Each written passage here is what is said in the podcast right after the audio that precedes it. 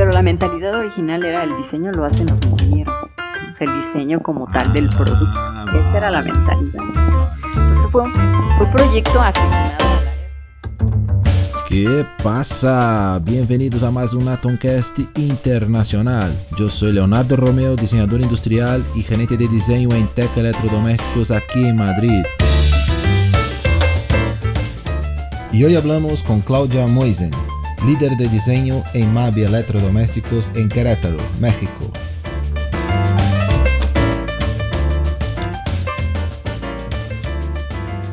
Vale, entonces, bueno, a ver, eh, dime, dime un poco quién, quién eres y de dónde, de dónde vienes, Claudia Moisen.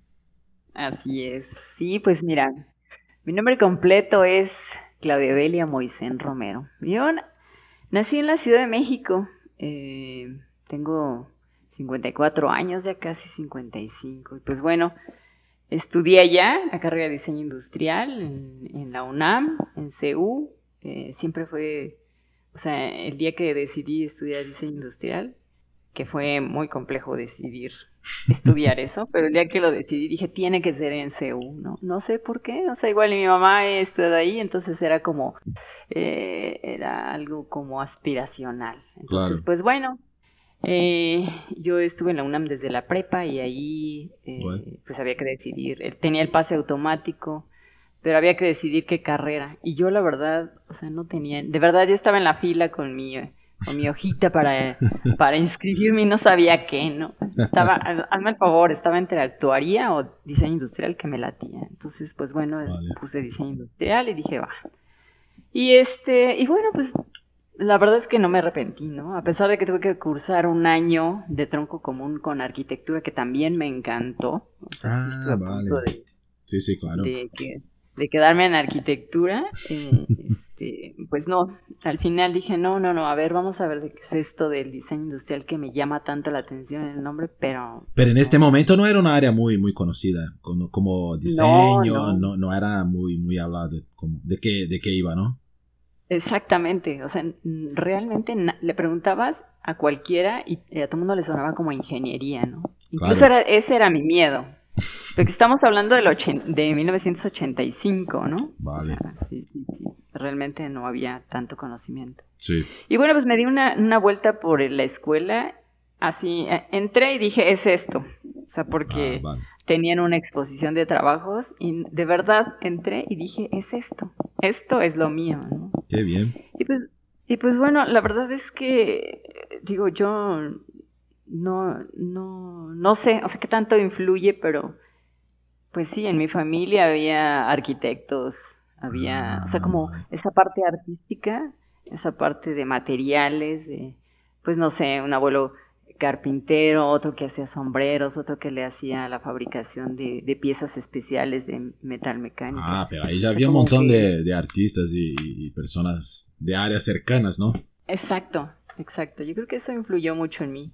Y, y alguien que también influyó muchísimo fue mi papá, que a pesar de ser ingeniero, yo creo que él sin saberlo también tenía esa, o tiene, porque gracias a Dios todavía vive, es, esa parte artística. Yo me acuerdo que cuando nos dejaban hacer, es, ya sabes, la típica maqueta en la escuela. Sí. Él me ayudaba así y, y yo me quedaba impresionada, o sea, babeaba con lo que me ayudaba. Y, y, este, y eso lo recuerdo muchísimo. Entonces esas cosas como que sí fueron influyendo. Vale. Y, y pues bueno, al grado te digo que entré a la escuela y dije, esto, esto es lo mío. Y sí, sea, ahí estuve pues los casi cinco años. Eh, fui prácticamente de, de las primeras en, en graduarme, en titularme. Y de ahí, pues bueno, este, mi, después vino lo del temblor del 85. eh, Ah, vale. Después de eso, mis- mi, mi mamá empezó como a empujar mucho por salir de la Ciudad de México. Vale. Y lo logró prácticamente para cuando yo había terminado la escuela. Entonces, ella se vino a Querétaro y yo dije, pues me voy a tomar unas vacaciones, ¿no? En Querétaro, a ver qué pasa. y, este, y pues aquí me quedé, ¿no? Nunca Aquí más la quedé. Nunca, no, después ya odio tener que ir a la Ciudad de sí. México. Sí, de verdad es una cosa Claro, claro. espantosa, pero pues, pues eventualmente hay que ir. Y, y pues bueno, Estuve aquí, primero estuve trabajando en una fábrica de cocinas integrales, ya sabes, a mí me tocaba ir como a las casas de las personas, revisar el espacio y hacer una propuesta de cómo... Ah, tú hacías, tú hacías los, los planos de cómo sería la cocina, era, como casi una, una, arquitecta, ¿no? Muchos arquitectos hacen este tipo de trabajo, Sí, exacto, eso, eso hacía justamente. Y lo hacía en, en respirador, ¿eh? O sea, nada de computadora. Claro, claro, claro. Entonces, eh, ahí me pasó algo de lo más curioso que, que siento que son de esas cosas extrañas que te suceden en la vida, porque un día estaba así en mi respirador y teníamos como una sala de exhibición, ¿no? ya sabes, tenemos los tipos de cocina con equipos y tal. Y entonces estaba viendo como qué muebles y qué equipos proponer y de repente me le quedé viendo una estufa que teníamos ahí, recuerdo era una estufa negra de 20 pulgadas, marca IEM. Bien. Horrible, horrible. así la vi y me le quedé viendo y decía, híjole, qué fea estufa. Ojalá, ojalá algún día yo tuviera la oportunidad de diseñar una. Y ese, de verdad, ese día Después se me vino a mi mente cuando entré a Mave, porque dije, ay, ¿qué pedí, no? O sea, yo lo pedí. Claro, o sea, porque tú has entrado en Mave tampoco puedes descubrir que también hacían los, los, los productos de IEM, ¿no? Ajá, exacto, yo no lo sabía, no lo sabía. Ah, vale, vale. Pues bueno, pues ahí en esa, en esa empresa estuve un rato y luego entré a una a una agencia de publicidad, porque la verdad es que el gráfico, el diseño gráfico también a mí me encanta. vale, claro descubrí que también tenía un poco de esa habilidad. Y entonces, pues ya después vino la, entrada a Mave. Eso también estuvo curioso porque eh, un, vendedor en la agencia de publicidad me dijo, oye, este, tú eres diseñador industrial, ¿verdad? Y ¿por qué no, por qué no vas a Mave? Porque sé que están buscando diseñadores ahí. Y yo le dije, o sea, yo no creo que estén buscando diseñadores industriales porque nadie sabe que es un diseñador industrial, ¿no?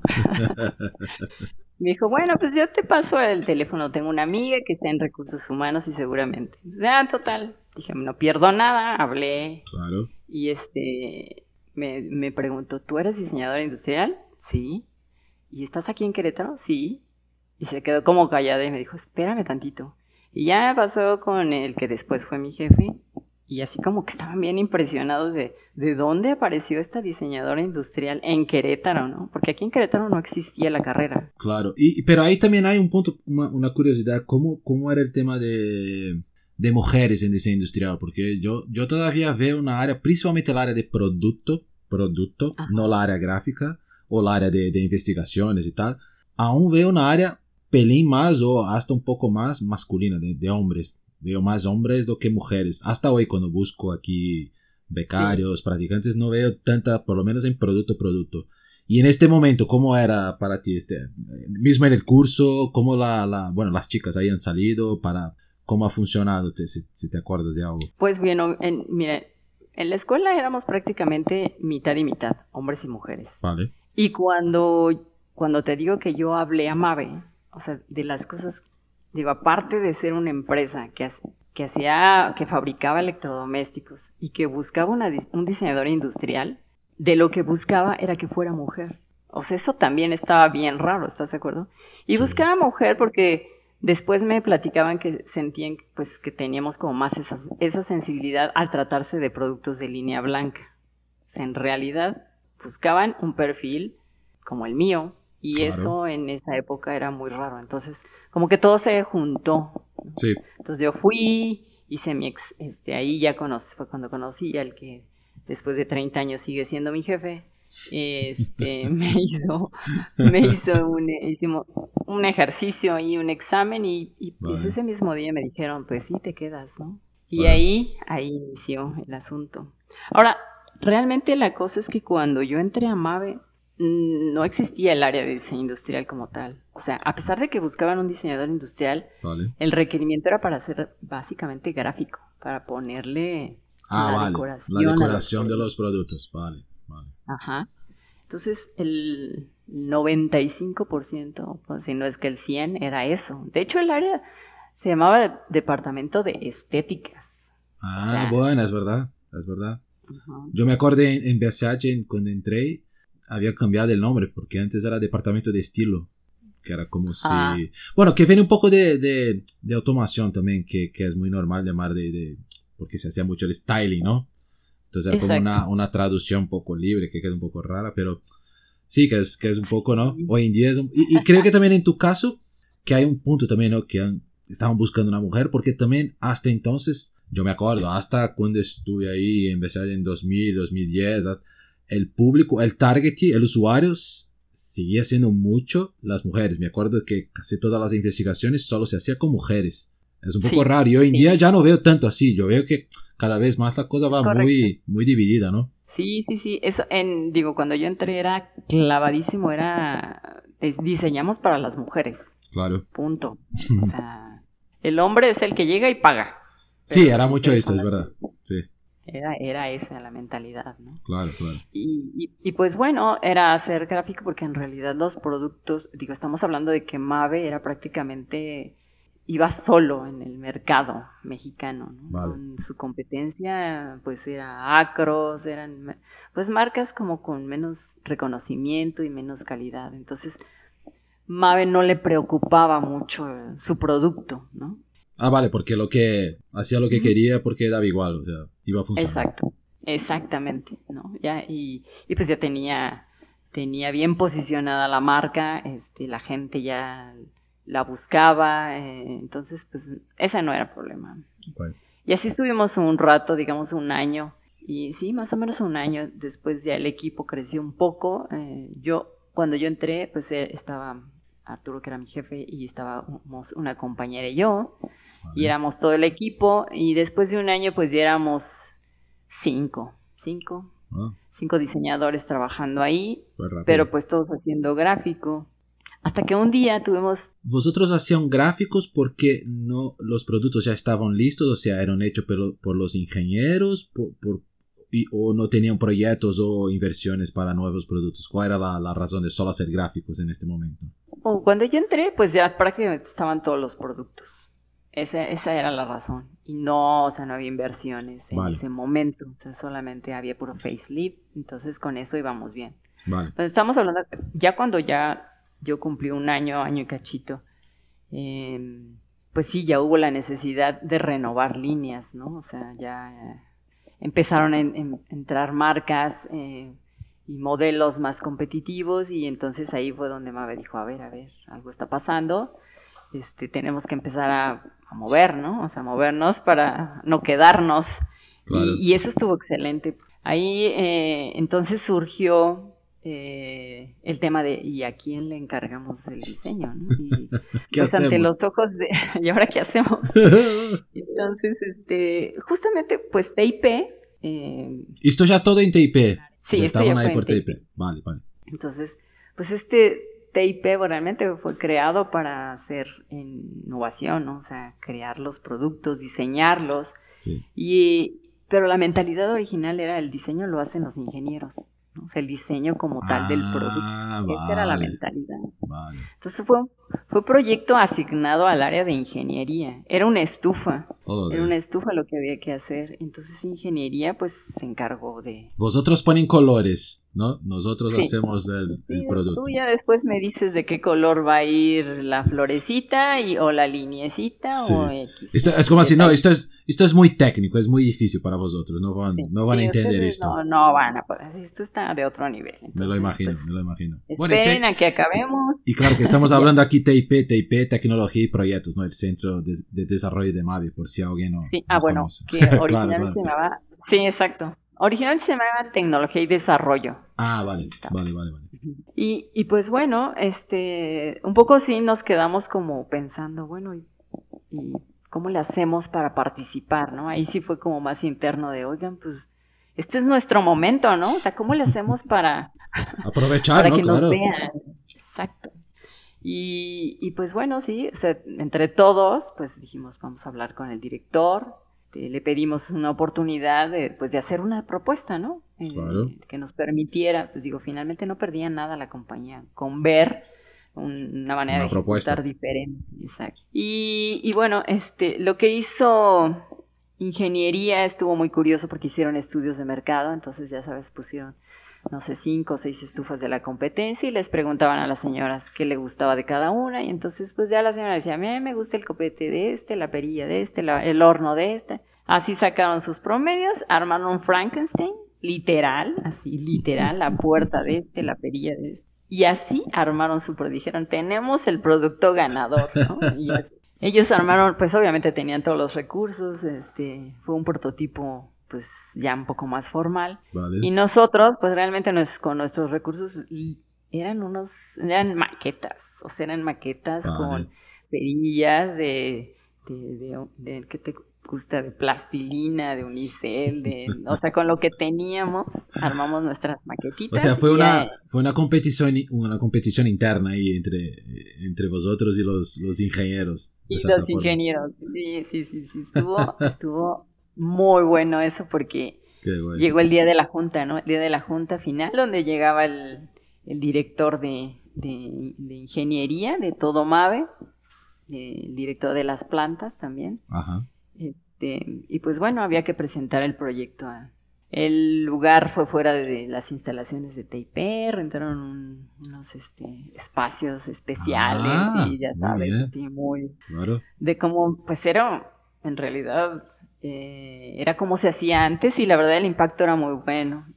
Total, fue a puerta cerrada y pues primero estuvo ingeniería. No nos dejaron entrar. Ah, no. Este, no, porque en realidad la sala, no, bueno, sí estaba grande, pero pues no querían como estar tan saturados, ¿no? Claro, claro. Entonces dijimos, bueno, está bien. Ya de alguna forma ya habíamos visto el prototipo, eh, nuestras maquetas pues, las llevábamos pues, pues, eran maquetas, o sea, si íbamos un poco como con el nervio, llevábamos, me acuerdo perfectamente, tres, cuatro propuestas, pero pues con materiales hasta, te podría decir que reciclados, ¿no?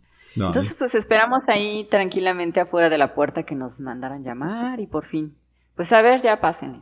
Pasamos y pues ya como que todo el mundo estaba festejando de que el diseño ya estaba bautizado y que ya el este...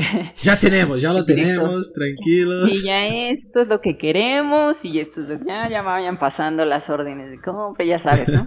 claro. Sí, y luego, este, pues ya, el director eh, habló con el, el que era el, el segundo de, después del director, el que tenía que ver con la industria y dijo, bueno, mira, este, tengo aquí un, equipo de diseñadores que me pidieron, o sea, la oportunidad pues, de presentarte algo de material. Algunas ideas que ellos tienen de cómo podrían ayudar a aportar a este proyecto, ¿no? Sí. Y dijo, bueno, pues sí, adelante, ¿no? Adelante. Ya que, ya que estamos aquí, ¿no? Vale, presenta. Estamos aquí, estamos aquí festejando, pues no, no está de más escuchar.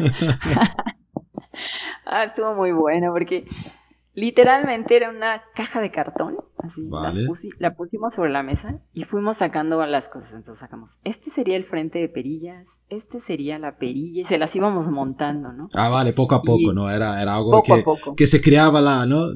Todo el, el, ambiente. Exacto, exacto, se íbamos creando la expectativa, la expectativa. y se iba construyendo ante sus ojos el diseño que nosotros veíamos. Estaba totalmente diferente a lo que obviamente Ingeniería presentó, ¿no? Pero totalmente. Entonces dijimos, bueno, y, esta y, y, podemos tener modularidad, ¿no? Porque tenemos un elemento base y si no nos gusta este frente de perillas o este copete, pues lo quitamos y podemos montar este otro y con estas otras perillas y ya sabes, ¿no? Total, nos aventamos ahí todo nuestro show de, no sé, no recuerdo, media hora. Ya ni siquiera me acuerdo del tiempo que estuvimos ahí. Terminamos y dijimos, bueno, pues este, estas son las propuestas que traemos. No sé qué opinen. Y de, ah, porque nadie, había hablado nada, solo estábamos mirando, nadie comentaba. Solo estaban mirando. Solo estaban mirando y este, pues bueno, nuestros ojos estaban ante esta figura de Mave que era el que iba a tomar la decisión, ¿no? Claro, claro. Pues se quedó callado. O sea, hubo un silencio que dijimos, bueno, aquí nos corren o... Sí, hoy está todo muy bien, está todo una mierda, estamos, estamos en la calle aquí. Sí, exacto, creo que recogemos nuestras cosas y nos vamos. Ay, qué bueno, qué bueno. Y después de ese, ese largo silencio, se eh, comenzó a reírse, ¿no? Y dijimos, no, pues ya valió, ya valió este asunto, ¿no? Y dijo, no, este, perdón, ¿eh? Perdón, o sea, no me estoy riendo de burla, sino me estoy riendo porque, porque veo, es que estoy viendo algo diferente, ¿no? Esto es totalmente diferente, no me lo esperaba. Este, entiendo que son maquetas, entiendo que pues lo hicieron de una forma manual. Claro. Pero, pero veo algo. O sea, veo algo y me gustaría me gustaría que lo continuaran, ¿no? O sea, me gustaría que, que avanzaran en sus conceptos, me gustaría que ver unos prototipos más eh, mejor elaborados. Y sí, o sea, sí, me gusta, me gusta su trabajo, me gusta lo que están proponiendo y vamos a dar un espacio para que ustedes lo complementen y lo presenten. Y entonces ahí, o sea, casi lloramos de la emoción. ¿no? ese día nos salimos, nos fuimos a festejar, ya sabes, a, a, Santa Rosa, las carnitas, fuimos los, o sea, dijimos ahora sí ya la hicimos. Sí, no, ya habían ganado su, un poco su confianza, ¿no? Ese es, creo que es el punto, son los puntos claves, ¿no? Sí, yo, para mí fue como el parteaguas entre ser un área de diseño gráfico y pasar a ser ahora sí un área de diseño industrial. Qué bien, qué bien. Eso, porque anterior a eso, pues era, ah, pues a lo mejor modifícale la parte frontal a un cajón de legumbres de un refrigerador, ¿no? O una pequeña jaladera de refres. Claro, Pero ese fue el primer proyecto completo y la verdad es que este, le pusimos ahí todo el corazón del mundo porque no, de verdad, o sea, nos quedábamos a dormir ahí en la oficina para hacer después las, las maquetas, ¿no? ah, vale, para hacer todo a tiempo y todo el trabajo, sí, ¿no? Pero... Sí, sí, claro, porque pues obviamente después de esa enorme oportunidad pues nos aplicamos al 100 y hubo otra presentación, ahora sí ya nuestros prototipos ya fueron más completos y, y bueno, ahí de ahí la verdad se vino una serie de, de eventos que fue lo que levantó al área, le cambiamos el nombre, este, y, y pues bueno, de ahí empezó toda la historia, ¿no? De ser dos diseñadores y un, y un jefe a hacer ahora un área de pues casi 20 diseñadores y ya divididos, bien estructurados, pues ya ha pasado. Cada uno con, con su área de, de, expertise, ¿no? Cada, bueno, la, la, la gráfica sigue teniendo su, su fuerza, ¿no? Su importancia, que es verdad, como tú comentabas, de la parte de... Bueno, el producto no es solo producto, ¿no? Al final la, la, parte gráfica es muy, ¿no? Tiene, tiene ah, mucho...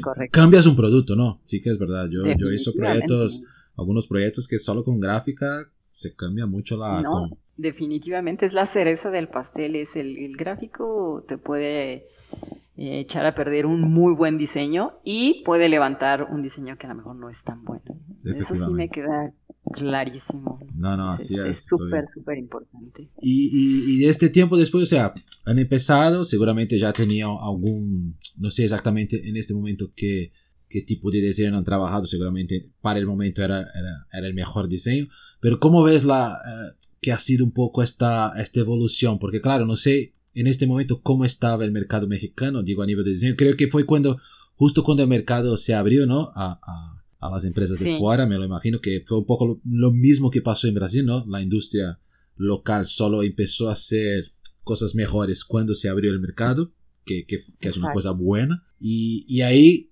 de ahí hasta, bueno, hasta hoy o hasta algún punto en el medio, ¿cómo, cómo, cómo salieron las referencias para vosotros? ¿Qué, qué era, ¿Cuál era el target de vosotros a nivel de... de ¿Había algún tipo de, de target de, a nivel de diseño para vosotros? ¿O mira, vamos haciendo un poco, probando con, con, no sé tampoco cómo se hacía con los usuarios en este momento, no sé si, era muy fuerte el tema de, de, investigación, un poco, no sé pues, si surgieron, surgió con fuerza el tema de los estudios de mercado, ¿no? La ah, contratación de agencias este, para evaluar nuestros productos, porque pues sí, definitivamente, como comentas, el, hecho de que se hayan abierto las fronteras ah, y entraron un montón de marcas y modelos, y, pues obviamente empezó a Mave como compañía a ver la enorme necesidad de que tenía que estar siempre ahí eh, viendo... Eh, monitoreando cómo, cómo es que estaban los modelos, qué ofrecían, cómo estábamos nosotros.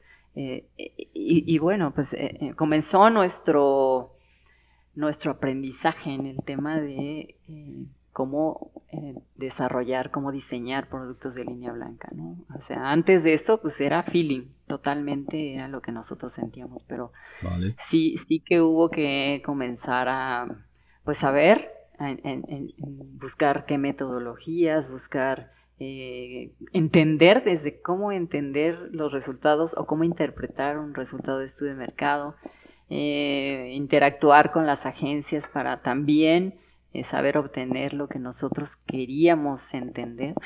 Claro. Y, bueno, eh, este, todos, todos, todo este caminar con, con, marketing eh, a través de estudios, con escuchar a, las, a los usuarios, ver desde cómo se le quedan viendo al producto, qué les llama la atención, este, las caras que ponen, todo ese, todos esos detalles, pues bueno, los empezamos a, a considerar, ¿no? Y como comentamos hace rato, o sea, al principio eran básicamente señoras, era siempre en los estudios eran puras mujeres, ¿no? Mujeres y, normalmente pues ya hablaban de mujeres ya casadas, con hijos, o sea, un poco más, un mercado más tradicional. Eh, eso fue pues muy al principio, ¿no? Y, y con el tiempo pues ya hemos visto todo eso ha cambiado muchísimo eh, hoy en día, pues estudios pues, se hacen con, hombres, mujeres, eh, no hay un límite para... Sí, ya no tiene un, perfil definido, ¿no? Ya al final un poco casi todos son usuarios de...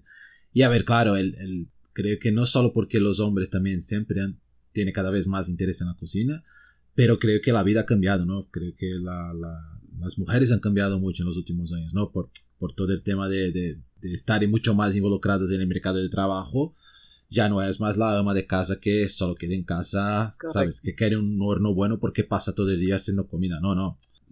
Las mujeres hoy trabajan y al final todos tienen que hacer todo, ¿no? En casa. es un poco, ¿no? Sí, sí, sí. Y bueno, finalmente también la imagen de la marca pues se ha movido un poco en ese sentido, ¿no? Desde, desde dirigido únicamente a hogares donde el ama de casa era el pilar hasta ahora donde todos participan, ¿no? Todos, incluyendo hasta los hijos, ¿no? Y se habla de hogares, hogares de, de todo, ¿no? Donde puede haber hombre, mujer, hombre, hombre, mujer, mujer, o sea, eh, eso ya es eh, irrelevante y es más bien el tema del rol en, dentro de la casa y lo que cada quien busca. Claro, claro, claro. Eso creo que también es algo que, pues ahorita eh, hemos estado comenzando a trabajar y, pues porque también, digo, estamos hablando de que hacemos proyectos ya eh, un poco como al día. es decir, terminamos un producto y luego pues pasaban sus cuatro o cinco años de vida y había que hacer el otro, el que seguía. Pero íbamos muy a corto plazo, ¿no? Muy al siguiente pasito. Entonces, ahorita pues ya tenemos alrededor de dos o tres años a esa búsqueda de tener un portafolio a un corto, mediano y largo plazo. Claro. Ese siempre fue nuestro reto, pero nunca, o sea, es, complicado, o sea, es complicado. Sí, es un poco lo, tema que quería entrar un poco, que, te había comentado, ¿no? De, Primero el tema que, sé que tú has trabajado, no sé si sigues con esto en, en Mave, del Visual Brand Language, ¿no? Que es algo muy... que toda creo que toda la industria o todas las empresas que tienen diseño están buscando cada vez más porque básicamente es tener los productos con la cara de, de tu marca. Que a ver, la, la, la, industria de coches lo hace muy bien, pero por otro lado sabemos que son productos que tienen la misma arquitectura, entonces claro, es mucho más fácil aplicar un mismo estilo, la, la rejilla frontal, todas iguales, pero todos llevan la misma rejilla. Y cuando hablamos ya, por ejemplo, electrodomésticos o, o hasta otras áreas, sabemos que hay productos de, geometrías y, arquitecturas totalmente distintas, ¿no? Entonces, ¿cómo, ¿cómo ves esta búsqueda? ¿Cómo ha sido también para, para ti en Mave eh, este tipo de, de, cosas, ¿no? De, cómo, cómo tener productos con la cara y que, y que la gente sepa, ¿no? Por más que tener el producto, que la gente en el punto de venta mire desde una distancia y sabe, no, esto es Mave, por algo, ¿no? Ajá. sí, eso ha sido todo un pues toda una búsqueda, ¿no? O sea, creo que ahorita ya, digo, no puedo, no puedo decir que lo tenemos dominado, pero sí ya tenemos por lo menos una, una guía. Em, digamos que para, sí, efectivamente yo ahorita llevo la parte de BBL, eh, pero únicamente para eh, cuidado de la ropa, ¿no? Como te decía hace rato, pues ya estamos como más estructurados. Entonces yo ahorita solamente llevo cuidado de la ropa, y en el tema de apariencia, pues bueno, hay, hay, dos cosas en las que nos basamos. Y la primera, pues es lo que la marca Mave quiere reflejar, ¿no? Que sea un producto eh, amigable, que sea confiable, eh, que sea eh, fácil de usar. entonces, vamos como poniéndonos todos esos puntos que, como marca queremos que, refleje. Y por otro lado, pues como te comentaba, en base a los estudios de mercados, en el tema específico de cuidado de la ropa, pues la gente lo que busca en una lavadora es que tenga gran capacidad, ¿no? Gran capacidad y resistencia, o sea, o durabilidad que le llamamos.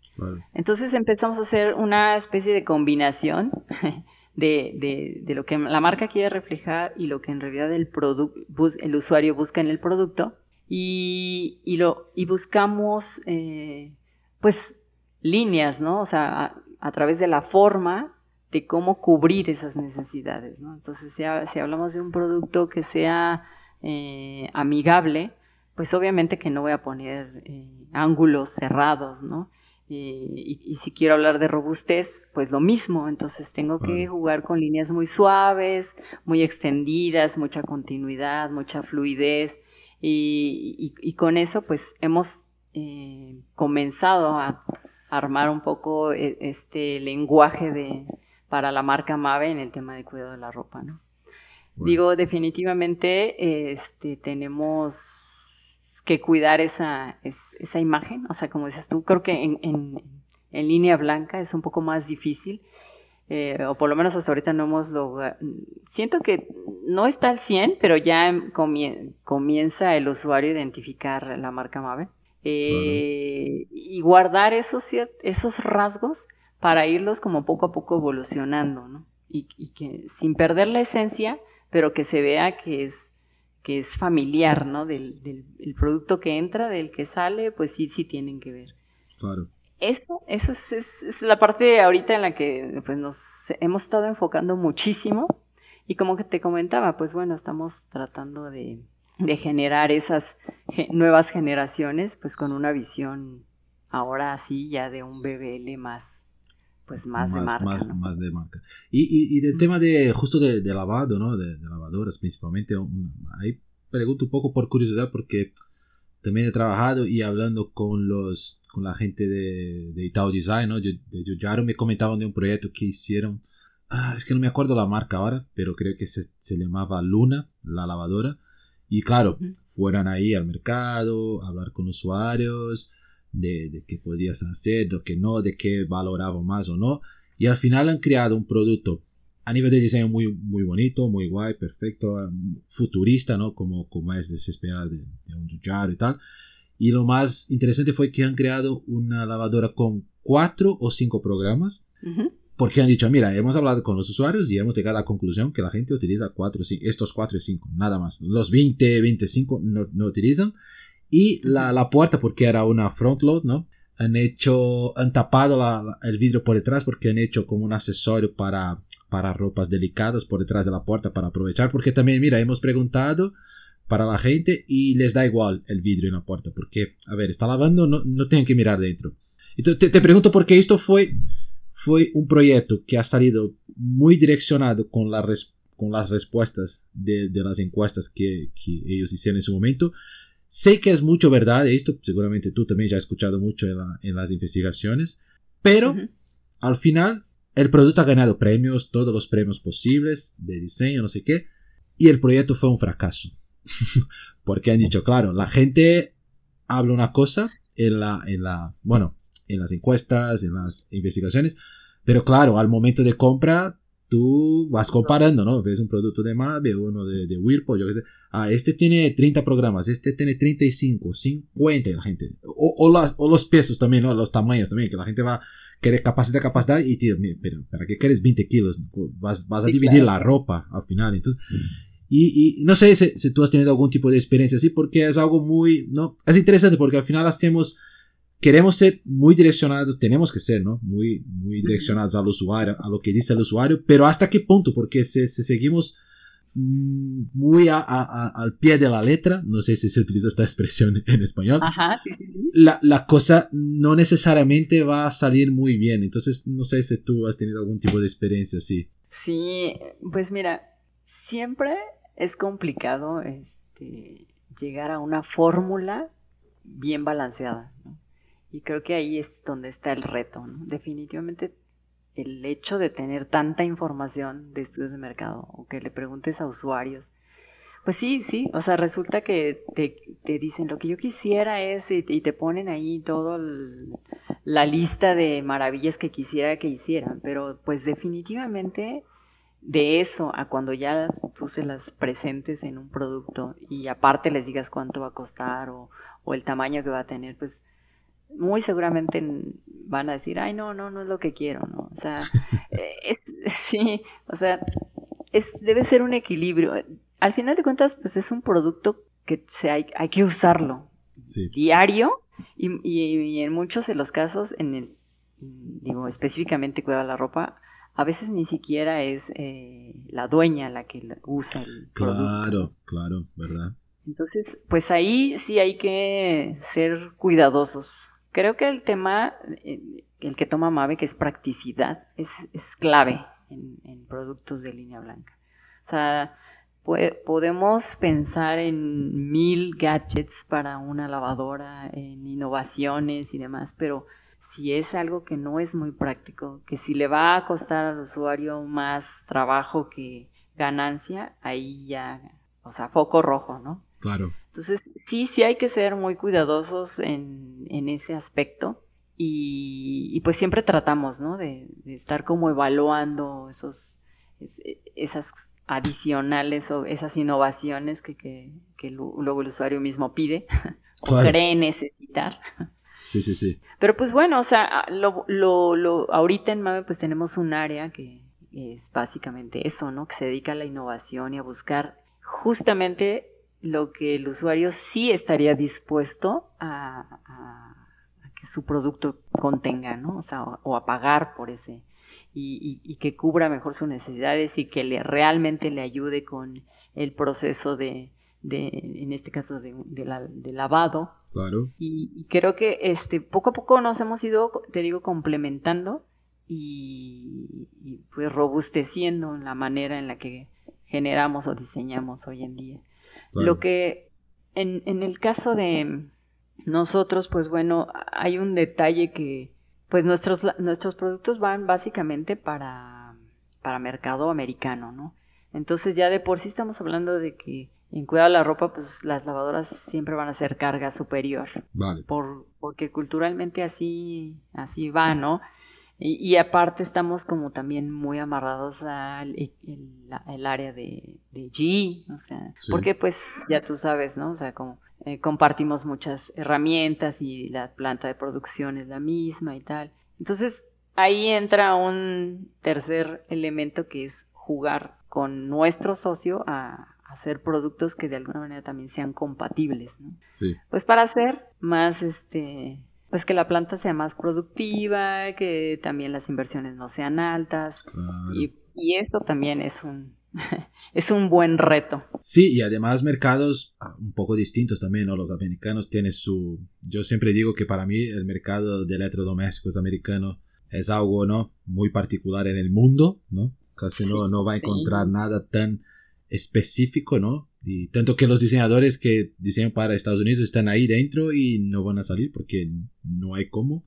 Y por otro lado, claro, el mercado mexicano que tiene un poco de todo, ¿no? Tiene un poco de, Sudamérica, un poco de, Estados Unidos y un poco de Europa, ¿no? Al final ahí tiene una, un poco una mezcla, ¿no? Muchas veces y, bueno, por lo menos yo he visto siempre un poco una mezcla, mucha influencia americana por el tema de productos un poco más robustos, sí que es verdad, pero también Claro, vosotros también tiene otros mercados, que no es solo Estados Unidos, ¿no? O sea, y también tiene que, que, aportar valor para estos mercados con productos que, que para otras culturas, ¿no? Que la gente quiere, yo qué sé, otros tipos es correcto. Sí, ahí la verdad es que siempre, siempre es un reto, siempre es un reto, este, cómo lograr esa, mediar, ¿no? Entre que sea un producto que, como dices tú, que no se vea 100% americano, porque pues sí, o sea, ellos son muy especiales con, con esa con, con sus gustos y sus costumbres y su manera de percibir ese tipo de productos y acá es totalmente diferente. Entonces, eh, pues buscamos, o sea, siempre hay manera, incluso hasta, a, veces hasta el mismo gráfico ayuda, ¿no? A un poco a disfrazar esa, ese formato tan específico. Sí, es verdad. Em, pero, pero sí, o sea, pues de alguna forma yo siento, o sea, digo, revisando cómo está el mercado en Estados Unidos eh, últimamente, o por lo menos en los últimos dos años, eh, pues tienen ellos ya también eh, mucha mucho producto asiático, ¿no? O sea, Samsung está entrando fuerte con productos que ya nada que ver con producto americano. Yo los veo y digo, no, estos ya, estos sí estaban con todo, ¿no? O sea, sí fue, es un cambio muy radical en la forma de, del tipo de productos que ellos están acostumbrados. Y yo veo que no debe tardar mucho en que su visión, por lo menos para, para, para lavadoras, cambie. Qué bien. O sea, van a entrar quizás en un estilo más mundial, ¿no? Un poco. Definitivamente. O sea, yo, yo creo que sí. O sea, de verdad, o sea, sí hay un cambio muy fuerte y, y digo, llevan dos años y cada vez meten más producto de ese tipo y están sacando, en el tema de marca, por ejemplo, Samsung, ¿no? Que está muy metido ahí, eh, este, están sacando sus productos ya americanizados y están metiendo ya mucho más diseño. Entonces, eso creo que nos ayuda a nosotros como área de diseño de, Seguramente. Marvel, entonces, eh, este, creo que eso va a ser bueno. Eso va a ser bueno porque de verdad, eh, digo, yo siento, tengo un equipo en el área un equipo con muchísimo potencial, ¿no? Y, esto va a ayudar a que pues, se asuman mejor las ideas, que los, los directores no tengan tanto miedo en, decir, no, es que eso no va para nuestro mercado. Ah, sí, sí, sí. yo siento y espero que... No, claro, seguro, seguro. Y, y, lo que comentabas antes del tema de, antes de, del de, de cómo de cómo funciona un poco ahí para vosotros el tema de, de, la visión, un poco de, del futuro, ¿no?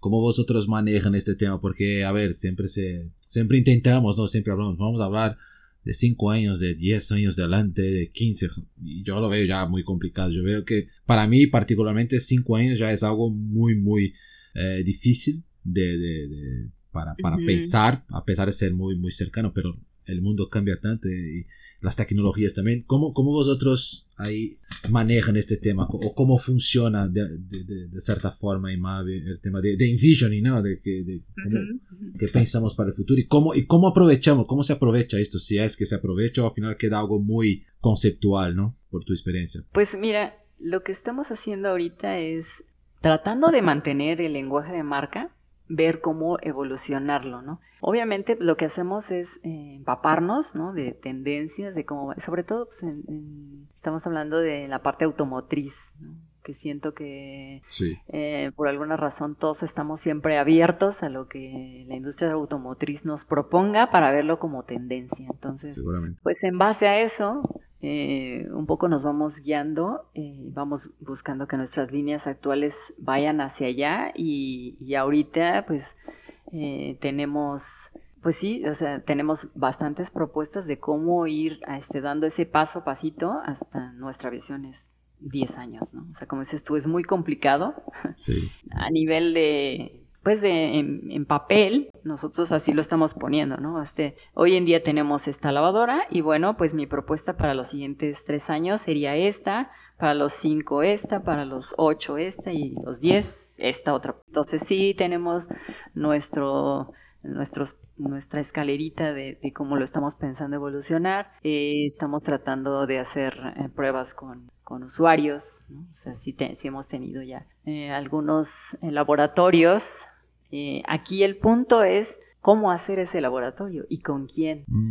para que realmente obtengas información que te ayude, porque yo digo, no puedo decir que si ahorita pongo una persona, una señora o, cualquier usuario de, digamos, no sé, normal. 50 años, sí, un usuario normal, y le pongo un producto, me va a decir, este, ahorita lo único que me va a decir es, pues la veo actual o, ay, sí la veo como futurista. ¿No? O sea, vale, por, eso está a lo mejor no. Claro, claro, claro. ¿no? Sí, sí. Es complicado, o sea, digo, lo hemos platicado mucho y creo que hasta ahorita no tenemos un, cuestionario, una forma de, una metodología de cómo evaluar para futuro. Cómo sacar. Eso es muy complicado, es muy complicado. Sin embargo, Eh, lo, que, lo que sí creo que está, vamos bien es justamente eso, ¿no? De, tener ya propuestas con una visión más hacia, hacia largo plazo y de alguna manera pues empezar a, pues a ver, ¿no?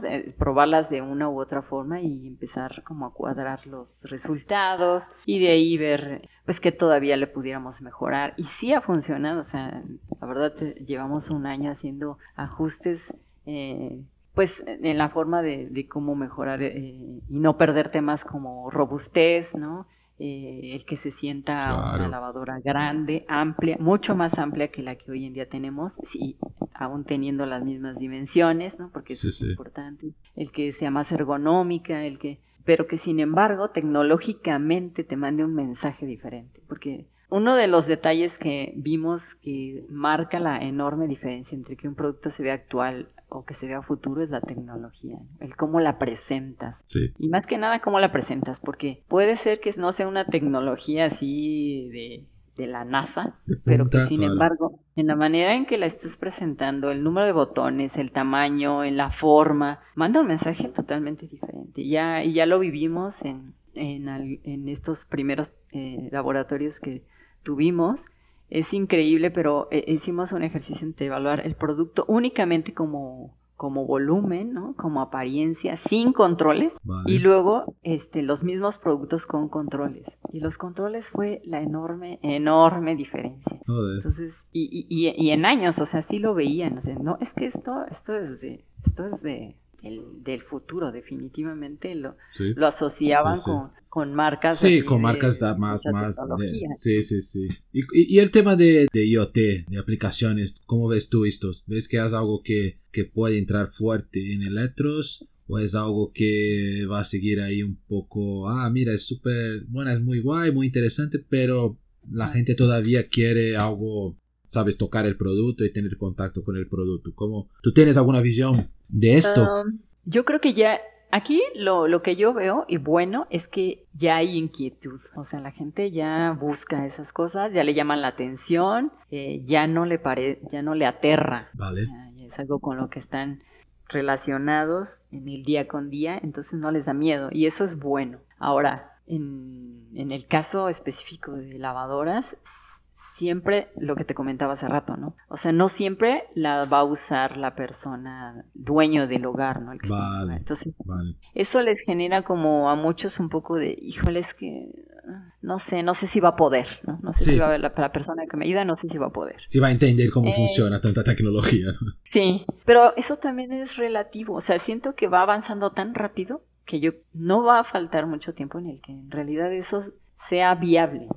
Ahorita las personas conectividad y ya, o sea, saben perfectamente de qué es y, bueno, no les da miedo, te digo, lo, hasta lo podrían pedir y lo intentarían probar. No, y tiene, y todos tienen un móvil, ¿no? Hasta la persona que trabaja en su casa tiene su móvil. Claro, Entonces exacto. tampoco es algo que antes no, no, antes era algo que para pocos, ¿no? Cuando empezó el tema de móvil, tal, las, líneas más, ¿no? Las analógicas. Sí, sí, Pero hoy en día todos tienen, a veces yo, yo, yo he visto gente que cuando estaba trabajando en Mave, yo, te, yo he tardado un montón para tener mi primer smartphone mismo, ¿no? Estos más. Y me acuerdo que gente, a ver, no es por malo, pero gente que trabajaba ahí haciendo limpieza y tal, tenía algunos ya más modernos que el mío. Yo, joder, las cosas, o sea, la, gente invierte su, su, su, dinero en, estas cosas porque les gusta. Definitivamente, o sea, ese, ya se convirtió en algo esencial, ¿no? Hasta incluso puedes no traer un, este, una ropa muy lo último, pero el teléfono, el teléfono Tienes de último. Uno bueno, ajá, exacto. Y entonces, y toda la gente está todo el tiempo picándole a, entonces ya es tecnología que,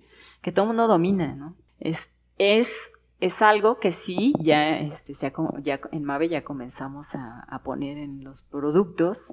Definitivamente ahí pues va a ser el tema del, del costo en el producto. Claro, claro. el trabajo de electrónica, el, pues ya son detalles más de manufactura y tema de pues que sean viables los productos a la hora de que salga porque pues obviamente si le pones a una persona eh, una lavadora entre que una perilla normal le va a salir en 100 pesos y, el, y si va a tener conectividad se lo subes a mil pues va a decir no dame la de perillas o sea es una lavadora ¿no? claro claro la gente quiere quiere tener esa tecnología, pero ya, ya piensa que tiene que ser algo normal. O sea, mira, no voy a pagar más por esto. Esto es algo que quiero tener, pero no.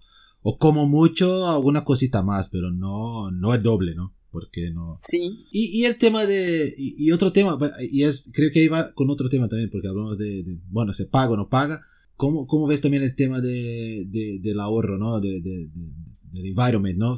Porque me acuerdo que Mavi tenía una lavadora que era, que era muy interesante, la Aqua Saver, ¿no? Que, que por año tenía un buen ahorro ahí de, de, agua, me acuerdo que era muy interesante, ¿no? Se, se guardaba la, la agua del último, del último lavado, ¿no? Del último enjague, ¿no?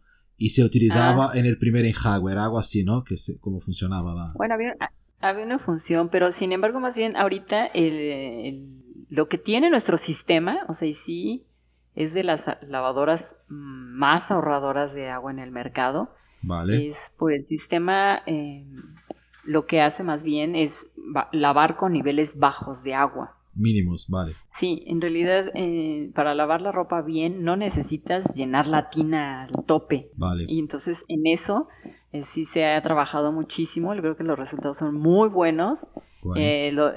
incluso los resultados en laboratorio pues demuestran que la, la ropa queda bien, queda limpia y, y solo gastas hasta la cantidad de agua necesaria, ¿no? O sea, sí, eso es un ahorro eh, bastante fuerte, pero el problema es de percepción.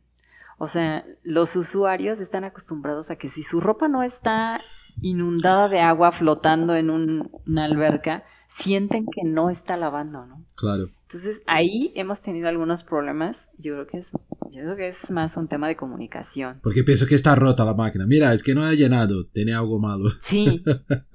O sea, qué raro, se mueve y casi no tiene agua. O sea, esto no está lavando bien. Sí, es, es psicológico, ¿no? Claro, totalmente, totalmente. Y, y al final, eh, se, se, comparas con la front load, ¿no? Que al final tienes la agua solo en la base cómo está girando, creo que la gente no percibe, porque al final la agua es casi nada también, ¿no?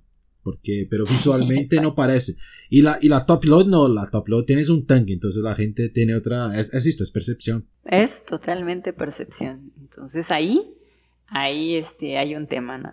o sea, si la gente quiere ahorrar agua, pero quiere ver la tina llena de agua, entonces es complicado. Ahí, ahí hay que jugar mucho con la comunicación, el marketing y, demás. Eso pasa lo mismo que con las tapas de vidrio, ¿no?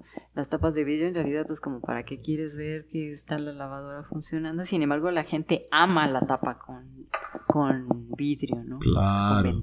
Claro. Ah, tiene, tiene un aspecto, creo, seguramente de de poder tener control cuando quieres. Nunca vas a ver, pero ah, si quiero, puedo mirar dentro, pero nunca voy a mirar. Porque al final puedes abrir, ¿no? Mucho, pues mucho puede abrir, te va a pausar el programa y lo ves, o sea. Pero... Y creo que por el material, ¿no? Cuando comparas una lavadora hoy con vidrio, con estos acabados más nobles, comparado con metal, ¿no? Metal ahí pintado, tal. Creo que tiene un poco de esto, ¿no? Creo que es... Eh, pero es pura, es como tú has comentado, es pura percepción de, de algo que parezca más, más moderno. Y, al final no, el usuario es más... pero, es lo que estoy comentando, si, si, tú vas en una investigación y pregunta, la gente va a decir, no, es que no miro, no miro la tapa.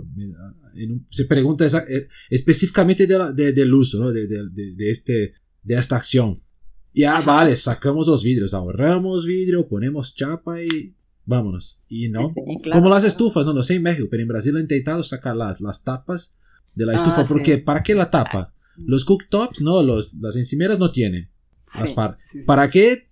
Vale, sacamos la tapa. Y se, se, intentó en su momento en Brasil para los productos más, ¿no? De baja gama. Y no, no, no. Yo quiero la tapa porque bajo la tapa, pongo un lienzo, algo así, el vasito de flor y es lo que necesito. exacto, exacto. Esas cosas que dices, bueno, es el usuario de verdad se enamoró de ese detalle y, es, y, se vuelve como, eh, aparte de psicología, es, como emocional, ¿no? Sí. O sea, el ver de, ay, puedo ver hacia adentro. No sé para qué, pero puedo ver hacia adentro. o la tapa de la estufa, ¿no? Ay, se ve tan bonito porque remata su, muy bien por encima la estufa, pero no, me, no, sé para qué me sirva. Sí. Y la, la quieren tanto que incluso cuando les preguntas, bueno, ¿y para qué lo quieres? Se inventan, o sea, se inventan este, la necesidad, ¿no? No, es que me protege de que brinque el aceite, es que me protege. Bueno, Justifica, ¿no? El uso sin, sin tener ninguna ¿no? lógica, ¿no? Pero voy a poner una función porque me gusta, entonces creo un escenario que me parezca bueno. No, no, es así, creo que somos así. El ser humano es un poco así, al final inventa para justificar Su, su, su, pensamiento, ¿no? Pero, pero es interesante, es muy, es muy, bueno. Así, así somos, y no es la excepción la línea blanca, ¿no? Claro, claro.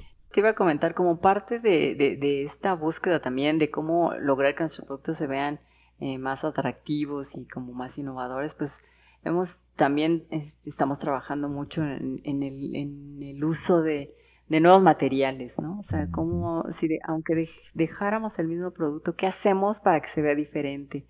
Eh, otros colores, texturas, este, acabados.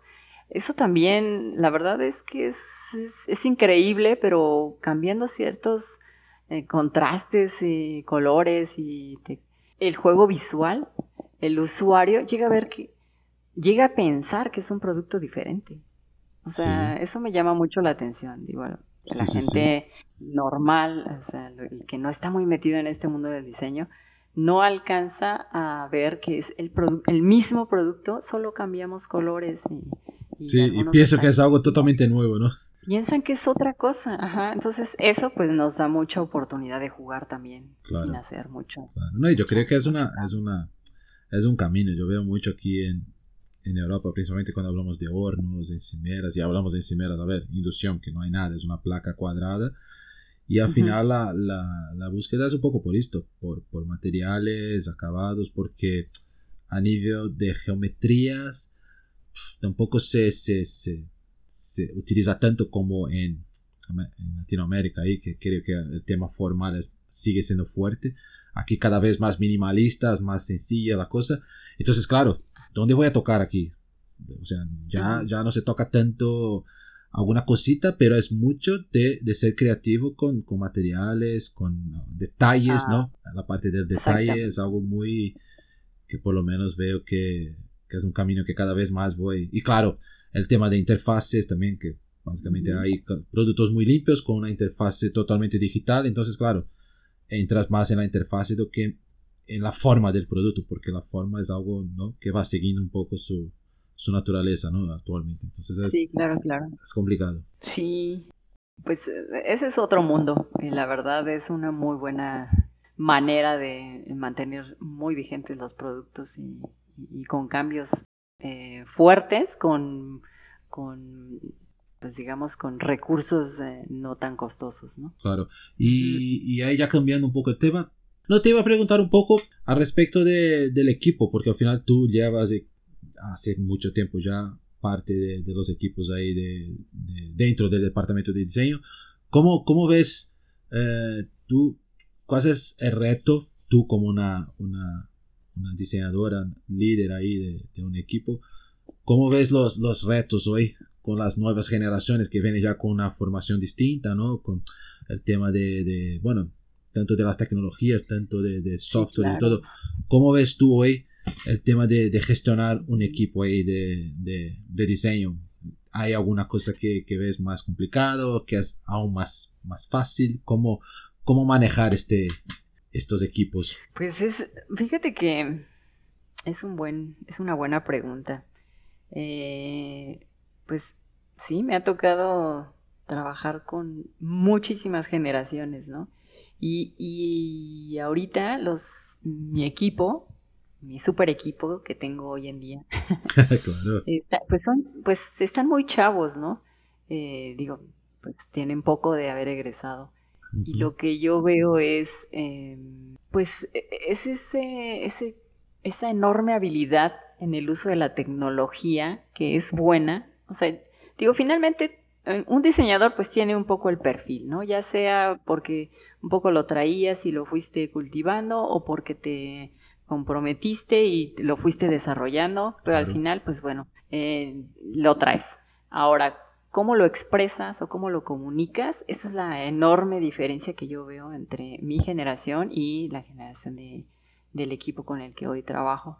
ellos son súper rápidos, ¿no? O sea, son súper hábiles en el manejo del software y los cambios rápido y lo modelo rapidísimo y tal. Y siento que a veces eso, esa tecnología es tan rápida y para ellos que les cuesta en algún punto y todavía un poco detenerse a observar lo que están haciendo y ser un poco más autocríticos para poder todavía mejorar el diseño. Eh, eso siento que, pues bueno, o sea, obviamente también tiene que ver con un poco de experiencia y estar ahí horas, horas este, diseñadora en, la máquina. Pero eh, sí, es, es yo, yo, yo diría que, que es no perder esa parte de, de, experimentar una proporción ya en una maquetita, ¿no? En un modelito para comprobarse si el tamaño está bien, si, si el espacio que estoy dejando es el correcto, eh, no sé si la curva es, está bien o todavía la puedo hacer más sutil, que en la máquina se puede como perder, disfrazar y, entonces no te das cuenta. Eso, e, ese pequeño eslaboncito es el que siempre trato de regresarlos un poquito, de decir, a ver, está bien, tu diseño creo que va bien, vamos, pero pero tranquilo, respira. Tranquilo, exacto. Vamos a comprobar estos tres puntos que yo siento que todavía están como... Ah, eh, sin embargo, está padre porque digo, no, al menos con, yo no tengo problemas de, que no quieran intentarlo, ¿no? Sino por el contrario, o sea, es, eh, siempre estar abierto, eso creo que son, son los requisitos o son en los detalles en los que yo me fijo a la hora de, poder elegir, buscar un diseñador, exactamente. Claro, claro. Y pues de ahí en fuera, ¿qué te puedo decir? O sea, también me, yo nunca he dado clases como tal, pero sin embargo, este, varios de mis compañeros sí, y siempre, por lo regular me invitan, ¿no? A la hora de sus correcciones o de entregas finales, y entonces me toca ver el trabajo de muchos eh, estudiantes y yo noto que de pronto el exceso de tecnología está como eh, un poco de, no mm. sé cómo llamarle, deformando la intención. ¿no? Sí. sí, te tiene mucha información, ¿no? Creo que al final muchísimo más información de lo que hemos tenido, ¿no? Hace muchos años y, pero en un nivel muy, en un nivel muy, muy superficial también, ¿no? Porque al final saben de todo, pero no muchas veces con profundidad, que, que, siento un poco lo que tú comentabas también de, de, las generaciones que vienen, o sea, son muy rápidos, tú pones ahí y estos van a saco, ¿no? Haciendo las cosas, pam, pam, pam, y, y no paro, ¿no? Porque a veces lo que tienes, yo, yo siempre he sido muy así, yo, yo cuando estoy criando y tal, yo, hay momentos que me paro, y voy ahí yo que sé por un café o deja la cosa hecha y vas a dormir el día siguiente lo mira nuevamente porque cambia no porque estás ahí ya muy sobre una idea y, ves que parece que es perfecta no ah es perfecta ya está no voy a hacer otra. No no no. Puede ser la perfecta pero va a ser la perfecta después de probar las otras o hasta de, de, platicar con alguien no porque al final es un poco creo que cómo funciona para nosotros bien no al final el intercambio de información de informaciones. Entonces creo que por, por tener todo mucho a mano no sé si tiene la cabeza, no por mal, es, creo que es muy, muy, al final va entrando naturalmente y la cosa es, bueno, ya lo sé, es así, ya, ya está, ya está resuelto, ¿no? No hace falta más. Así de, ah, ya hice una, ya acabé, ya, ya lo hice. Entonces cuando les digo, no, ahora vamos a hacer esta variante, y ya cuando nos damos cuenta llevamos 40 eh, variantes de un mismo concepto, ¿no? Y entonces es así como, porque, pero es necesario todo esto, pues tú dime, y no, al final es, sí es necesario, ¿no? Sí, por supuesto que es necesario, o más. Entonces, eh, bueno, pues ese es finalmente, ah, pues es una tendencia de cómo se va a hacer ahora el diseño. Sí está bien, o sea, usar la tecnología, creo que este, y ahí pues con mi equipo me voy complementando, ¿no? Ellos me ayudan a siempre mantenerme actualizada en todos esos temas. Claro, claro. es lo bueno. Y yo pues, exacto, exacto. Y, algo sí, algo les aportaré también a ellos. no, yo creo que es eh, el equilibrio, ¿no? Al final las nuevas generaciones veniendo con otras ideas, con otra cabeza y nosotros que tampoco no somos los mayores, hay gente, ¿no? Que ya está ahí mucho más tiempo, pero vamos equilibrando, ¿no? Al final creo que es, es tener un equilibrio y y va a pasar con ellos en un futuro seguramente con otras generaciones. Entonces es, es lo interesante. Pero siendo siempre muy muy crítico yo creo que es que es esto que al final somos solos no hacemos nada no al final es tener siempre intercambio de, de, ideas e información. Sí eso la apertura la observación y pues yo creo que siempre siempre este saldrán una idea mejor a la anterior que ya creías que era buena. Muy bien. Bueno creo que ya hemos hablado un montón, ¿no? Ha salido bien, ¿no? Creo que estaba bien, ¿no? ¿Te ha gustado? Sí, no, súper, la verdad, estuvo genial, ¿no? Digo, la charla. Recordando. Ya de por sí, ya nos la debíamos y pues algunas cosas, ¿no? Que no. Sí, no, no, verdad, verdad. Es siempre bueno a veces parar, ¿no? Y recordar un poco lo, un poco lo que, lo que hemos pasado. Parece que, a ver, tú estás a 30 ahí y yo trabajo, yo no estoy a tanto tiempo en el mercado, pero parece que fue ayer, ¿no? Que ha empezado, y, pero cuando empiezas a recordar de todo, todos los proyectos, todas las situaciones, la gente que has conocido, cómo, cómo cambia, ¿no? Cómo, cómo, cómo el tiempo es, es cruel, ¿no? Es, muy rápido. Sí. la verdad es que sí. Pero yo siempre digo, lo veo por el lado positivo, o sea, con, con, te digo, con mi equipo de trabajo que están todos bien chavos, este, pues eh, es esa búsqueda de cómo nos integramos, ¿no? O sea, cómo me aportas tú, cómo te, mm, aporto yo, eh, nos llevamos súper bien, siento que me inyectan muy buena vibra, siempre trato de estar al mismo paso, eh, trato de, lo que te decía al principio, trato de ser con ellos el jefe que me hubiera gustado tener y, eso, o sea, creo que al final el, dar resultados a la compañía, que creo que hasta ahorita vamos bien, es, es lo que siempre me mantiene como, como eso, ¿no? De despertarme y seguir adelante. Muy bien, muy bien. Claudia, muchísimas gracias por, por, la, por la charla, por, por, su tiempo, claro, primeramente que estás ahí. El tiempo es, es dinero, ¿no? Y, pero gracias por, por aceptar la, la invitación, por, por, compartir un poco su, experiencia. Su experiencia.